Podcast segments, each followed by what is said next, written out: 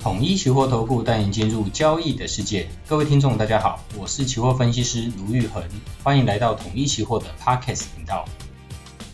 好，今天是总经观测站的第二集，我们来聊聊啊 CPI 消费者物价指数。上个礼拜，呃，美国的 CPI 公布了七月份啊是八点四八 percent，那核心的 CPI 呢是五点九一个 percent，那这个是比市场预期来的。更为和缓一点点。原本市场是预期说，哎，核心的部分可能要到六点一，甚至六点二，有一些投行哦比较激进的预估。然后，呃，CPI 的部分就是呃整体的可能会到八点五、八点六以上啊。但是其实下降的算是呃蛮多的。那在这一块呢，我们可以发现说，市场其实对于这些呃经济数据的公布，其实都会先有一个呃心理的预期。然后呢，当时这个数字公布出来之后，诶，你当然会说八点四八个 percent，或是五点一个 percent 的核心 CPI，呃，五点九一个 percent 的核心 CPI 还是很高。但是呢，因为跟市场的预期比起来，已经稍微回落，所以在呃，你说在股票市场上的一个反应的话，当然就比较偏向于哦乐观来去做一个解读。好，那我们今天先从这个消费者物价指数的一个细项，它的一个组成来跟大家去做一个分享。就是美国这个 CPI 它的一个组成是这样的，你会先包含了食物和能源的这一块。那食物呢，它大概占百分之十四，能源占百分之七，它的一个权重。哦，那扣掉食物和能源的话，那它就叫做所谓的核心 CPI，就是如果英文就是 Core CPI。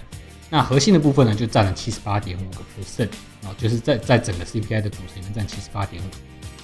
好，那在核心的部分呢，又分为商品。以及服务，那服务的部分呢，又包含了一个住宅，所以它住宅其实换算是核心核心 CPI 里面占比最权重最大的一个项目，包含了三十二点四个 percent 的一个项目。那而且里面有很大一个比重是在自有房屋设算租金，就是如果你自己有房子，那假设你今天要租人家的话，你的租金会设在多少？这样子的一个问卷调查，那。所以美国的 CPI 我们知道是这样组成之后呢，我们就可以知道说，其实它有很大一个项目是在呃住宅的这一段。那商品的这一段呢，我们可以发现，在这一次的 CPI 公布之后，诶，不管是服饰、新车还是二手车，都有比较明显的一个降幅，而且是连续两个月一个降幅哦，从六五月开始到六月、七月啊都有比较明显的一个下降。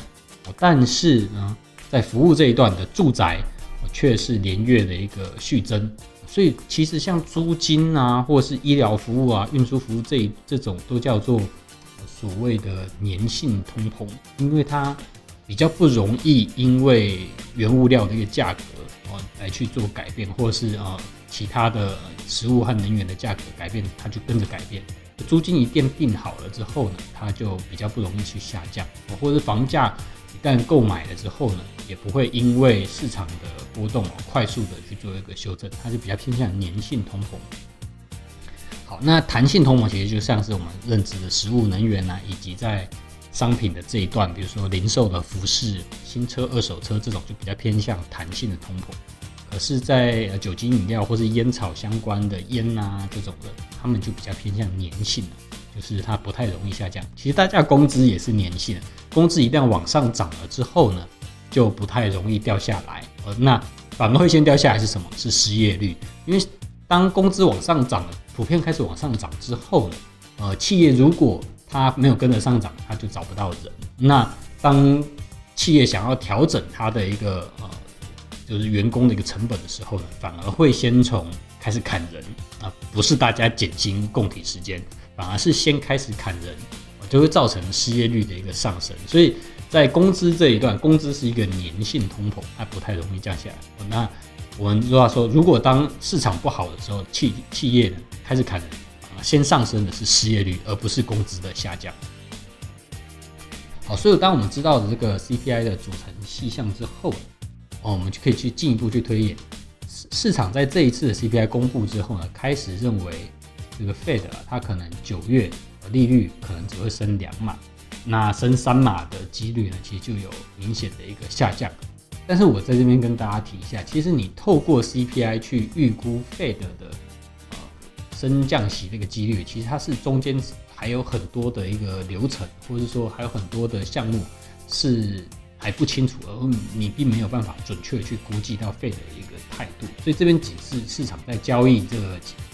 利率期货这个价格所算出来的几率，好，并不代表 Fed 真的会这样做。好，那而且呢，第二个呢，就是你用 CPI 去推 Fed 的政策，其实中间还有一个呃。误差你需要调整，就是 Fed 它是的观察的通膨指标，其实并不是用 CPI，反而是用 PCE。那 PCE 又是什么呢？PCE 是在做啊消费者支出，就是个人消费者支出，它跟 CPI 是不太一样的东西，他们的权他们的这个权重表现呢，其实也是不一样啊。在 PCE 的部分呢，它是经济分析局。就是 BEA 去公布的，那 CPI 呢是美国劳工统计局公布的，所以他们发布的单位就不一样。那发布的时间呢也有一些落差。CPI 是呃大概每个月的这个大概十几号的时候去做公布，那 PCE 呢就通常是每个月的最后一个星期五，然后编制的方式也不太一样。那最在我觉得影响最大的其实就是他们的权重不太一样啊。PCE 的部分呢，它的呃住屋哦，其实只占了二十二点六 percent。那我们刚才知道，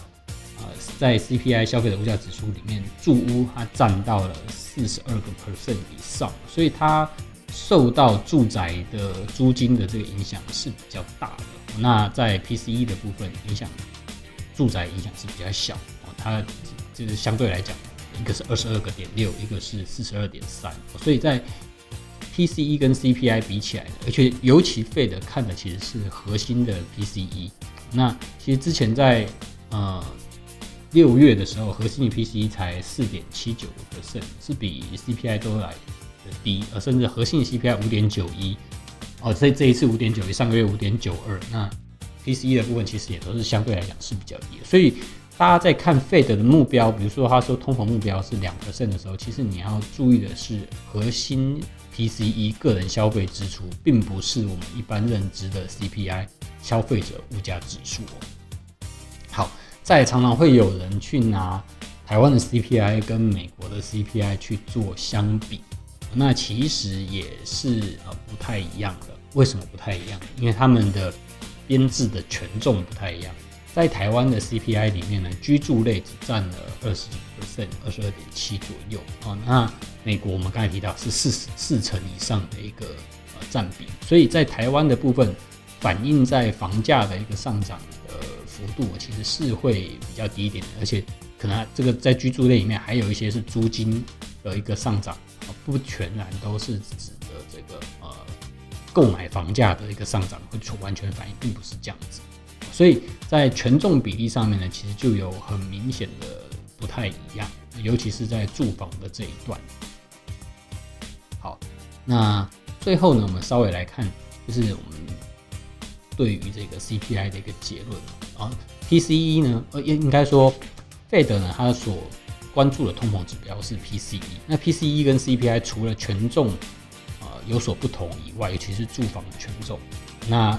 其实呢。根据美国这个经济分析局的统计哦，PCE 的总额大概就占了全国的 GDP 百分之七十个 percent。那 CPI 呢，涵盖的范围是 PCE 的大概四分之三而已，所以它比较不会受到呃单一商品的影响，比如说呃石油啊，或是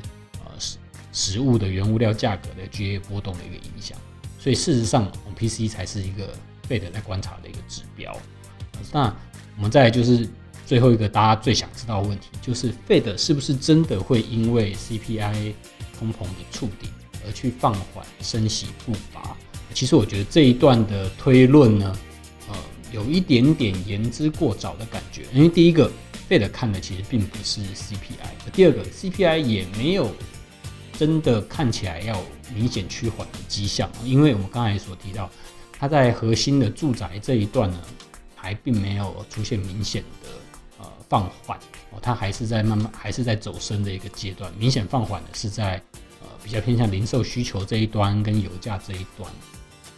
所以，Fed 是不是真的会因为这个 CPI 公布之后呢，它真的比较倾向于放缓升息。我觉得这是市场的猜测，但是费德的官员在投票的时候，是不是真的会按照市场的猜测来去进行呢？我觉得这是一个问号。大家在使用像这样子的一个经济数据的时候，要特别留意它跟市场价格的联动，并不总是哦完全一致的哦。欢迎大家关注与分享我们的频道，动动手指开启小铃铛，才不会错过我们的节目哦。